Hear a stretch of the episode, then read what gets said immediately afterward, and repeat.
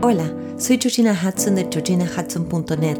Este podcast ha sido concebido para acompañarte en el camino del autoconocimiento, la atención plena o el mindfulness, la compasión y para que podamos trazar juntos un mapa que nos ayude a alinear mente y corazón. El tema de hoy es cómo distintas mentalidades influyen en nuestra vida. Para más información sobre lo que hago y sobre mí, te invito a visitar mi web www.georginahudson.net o mi cuenta de Instagram Georgina Hudson G. Mi nombre, mi apellido y la G.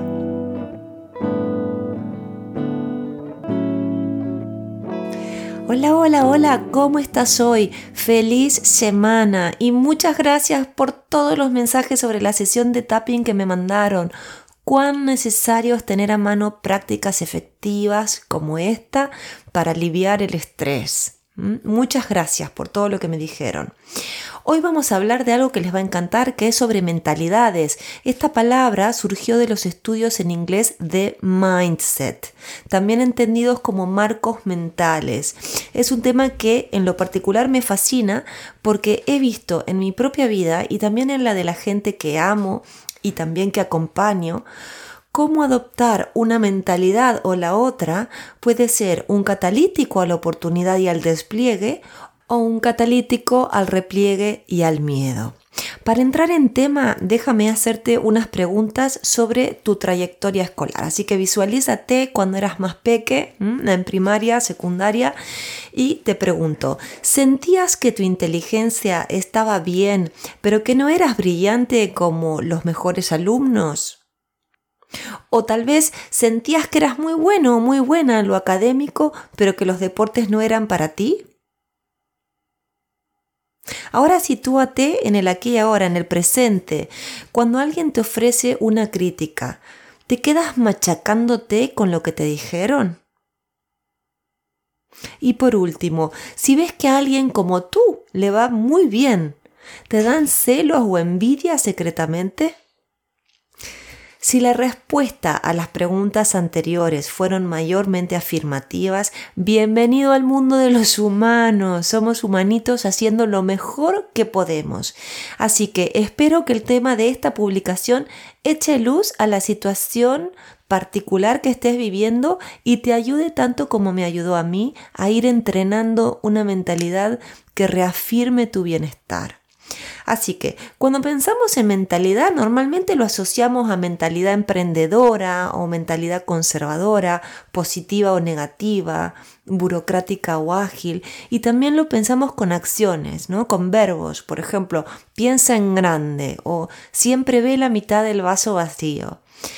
Así quiero ir entrando en calor para ver si te suena familiar todo esto, ¿no?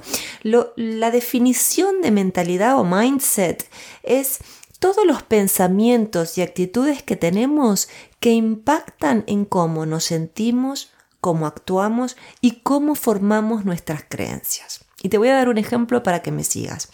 Una persona con una mentalidad ágil desea aprender, relacionarse con otros y abraza los desafíos. A esta persona le va a gustar emprender Va a experimentar y va a arriesgarse. Se caerá, por supuesto, como todo aquel que emprende, pero se levantará con un nuevo aprendizaje. Su mentalidad va a influir, haciéndolo o haciéndola sentir feliz, esperanzada o curioso. O oí, ¿verdad? Todo junto. Estas emociones, a su vez, estas emociones tan bonitas, van a dar nacimiento a un sistema de creencias que le van a dar poder y fuerza en la vida a esta persona. Entonces, si vamos a las fuentes sobre mindset, sobre mentalidades, podemos dividirlas en dos grandes grupos. Así que atención a lo que te voy a decir. Una es la mentalidad fija o rígida y la otra es la mentalidad de crecimiento. Debajo de estos dos grandes grupos se van a desplegar otros tipos, como dije anteriormente, positivo, negativo, abundante o de escasez, etcétera, etcétera. Cuando entiendas bien a lo que me refiero con estas dos grandes mentalidades, la rígida y la de crecimiento, vas a poder entender luego dónde ubicar a las demás, que son como submentalidades, por así decirse, se acomodan debajo. La pionera en el estudio de esto es Carol Dweck. Ella es doctora en psicología y profesora en la Universidad de Stanford y ha estudiado toda su vida cómo inciden estos tipos de mentalidades en nuestra vida y a la conclusión que llegó es que las personas con una mentalidad de crecimiento tienen más oportunidades de que les vaya bien en la vida, así como también de vivir con mayor calma, que es lo que todos queremos, ¿verdad? Y por el contrario, las personalidades con una mentalidad fija creen que la inteligencia es innata, que cada cual está dotado con unas ciertas capacidades y que éstas no pueden revertirse o mejorarse. Son personas que se agobian con los desafíos o con los imprevistos y que en consecuencia tienden a estresarse más rápido y vivir la vida de una manera más tensa. Ahora te voy a contar sobre la mentalidad fija y la mentalidad de crecimiento en detalle. Y te voy a pedir, por favor, que me sigas y que veas con cuál te identificas más. En términos generales, una persona con mentalidad fija evitará los desafíos y se quedará en su zona de confort. Cuando se presenten obstáculos que no le resulten fáciles de resolver al menos, va a tender a desmoralizarse. Evitará hacer esfuerzos porque no le va a encontrar el sentido. Imagínense que esta persona va a decir, después de todo, si soy malo para esto o aquello, ¿para qué me voy a esforzar? Es una pérdida de tiempo. A mí me pasó eso mucho, mucho, mucho con los deportes, que decía, ¿para qué voy a empezar voleibol o hockey si realmente soy malísima? Entonces directamente me quedaba en mi casa. Si alguien le da una devolución que esta persona percibe como negativa, lo va a tomar personal y se ofenderá o no la oirá. Y cuando vea a otra persona triunfar, se sentirá amenazada o amenazado. ¿Por qué? Porque pensará que no tiene lo que se necesita para llegar a ese lugar. O también puede pasar que piense que el otro le ha sacado una posibilidad. Las personas con mentalidad fija muchas veces son adictos al trabajo y al estudio. No quiero decir con lo que dije anteriormente, no quiero hacerles pensar que son personas que no se esfuerzan. Sí, muchas veces lo hacen y muchos se desviven para lograr sus objetivos, pero tienden a hacerlo desde el miedo a cómo lo percibirán los demás o para asegurarse un lugar en el medio donde se desenvuelven. No lo hacen porque quieren crecer, ¿se entiende? No hay disfrute entonces en este gasto de energía porque la mirada de ellos está puesta en el afuera. Y cuando digo ellas no quiero decir que yo alguna vez no caiga en una mentalidad fija. Ya, ya voy a hablar mucho de mí también para darles ejemplos. En contraste con la mentalidad fija, tenemos la mentalidad de crecimiento, como les decía antes. Las personas con este marco de pensamiento quieren aprender, los moviliza la curiosidad, persisten aunque se enfrenten obstáculos y ven en todo una oportunidad de ser mejor y de crecer. Hacen esfuerzos porque saben que así van a llegar a la maestría de lo que los apasiona. ¿Mm? No tienen la mirada puesta en el afuera como la mentalidad fija, la tienen puesta en el adentro, en ser mejor. No los mueve la mirada del otro, como decía, sino la aspiración a ser mejores en todo sentido. Cuando reciben críticas entienden muy bien que es una devolución sobre su desenvolvimiento o sobre su accionar. No lo toman como un ataque personal. Y escuchan, escuchan muy bien, porque es una posibilidad de ser mejor en donde se desempeñan. Cuando ven que otros triunfan, se sienten inspirados. Saben que si el otro pudo, ellos también podrán, porque hay más que suficiente para todos.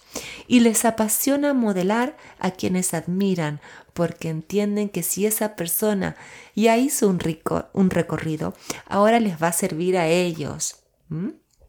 Muy bonito.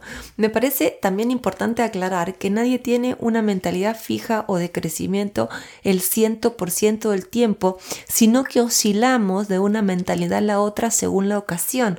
De hecho, Carol Dweck dice, todo el mundo es una fusión de mentalidad fija y mentalidad de crecimiento. Tú puedes tener de forma predominante la mentalidad de crecimiento en un área, pero puede que igualmente haya cosas que disparen un rasgo de mentalidad fija. o, por ejemplo que algo realmente desafiante y externo a tu zona de confort desencadene una mentalidad fija o que si encuentras a alguien que es mucho mejor que tú en algo que tú te sientes orgulloso, pienses, oh, esa persona eh, es mejor que yo, tiene habilidad y yo no, mm, yo pensé que yo era bueno, pero al final no lo soy, etc. Bueno, eh, eh, quiero decirles que mientras hablo con, con ustedes estoy agregando cosas a la cita de Carol Dweck, pero para que entiendan, ¿no? Entonces uno puede tener una mentalidad predominante, por ejemplo, la mentalidad de crecimiento, e igual tener situaciones en donde se disparan ciertos miedos o, ciertos rasgos de la mentalidad fija. La semana que viene voy a darte ejemplos de la vida real de estas mentalidades. Voy a intentar ponerme a mí de ejemplo porque es un tema delicado y no quiero eh, hablar de, de, mis clientes o de la gente que me rodea.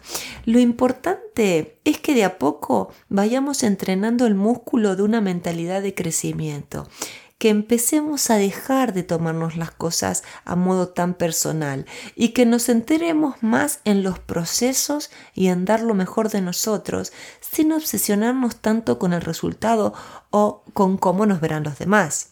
Y, ya verás cómo de a poco la vida te sorprenderá y todo se va a ir alineando. Cuéntame qué has aprendido de esto porque me encanta recibir tus mensajes, yo siempre los leo y me enriquezco. Y si sabes de alguien que necesita empoderarse con el conocimiento de las mentalidades, reenvíale esta publicación e invítalo o invítala a suscribirse al blog. También recuerda que ahora estamos en Apple Podcast y Spotify. Así que estamos por todos lados. Te mando un fuerte abrazo y hasta la semana que viene, que será algo más como un cuento personal, ¿no? De cómo me fui moviendo de una mentalidad a la otra.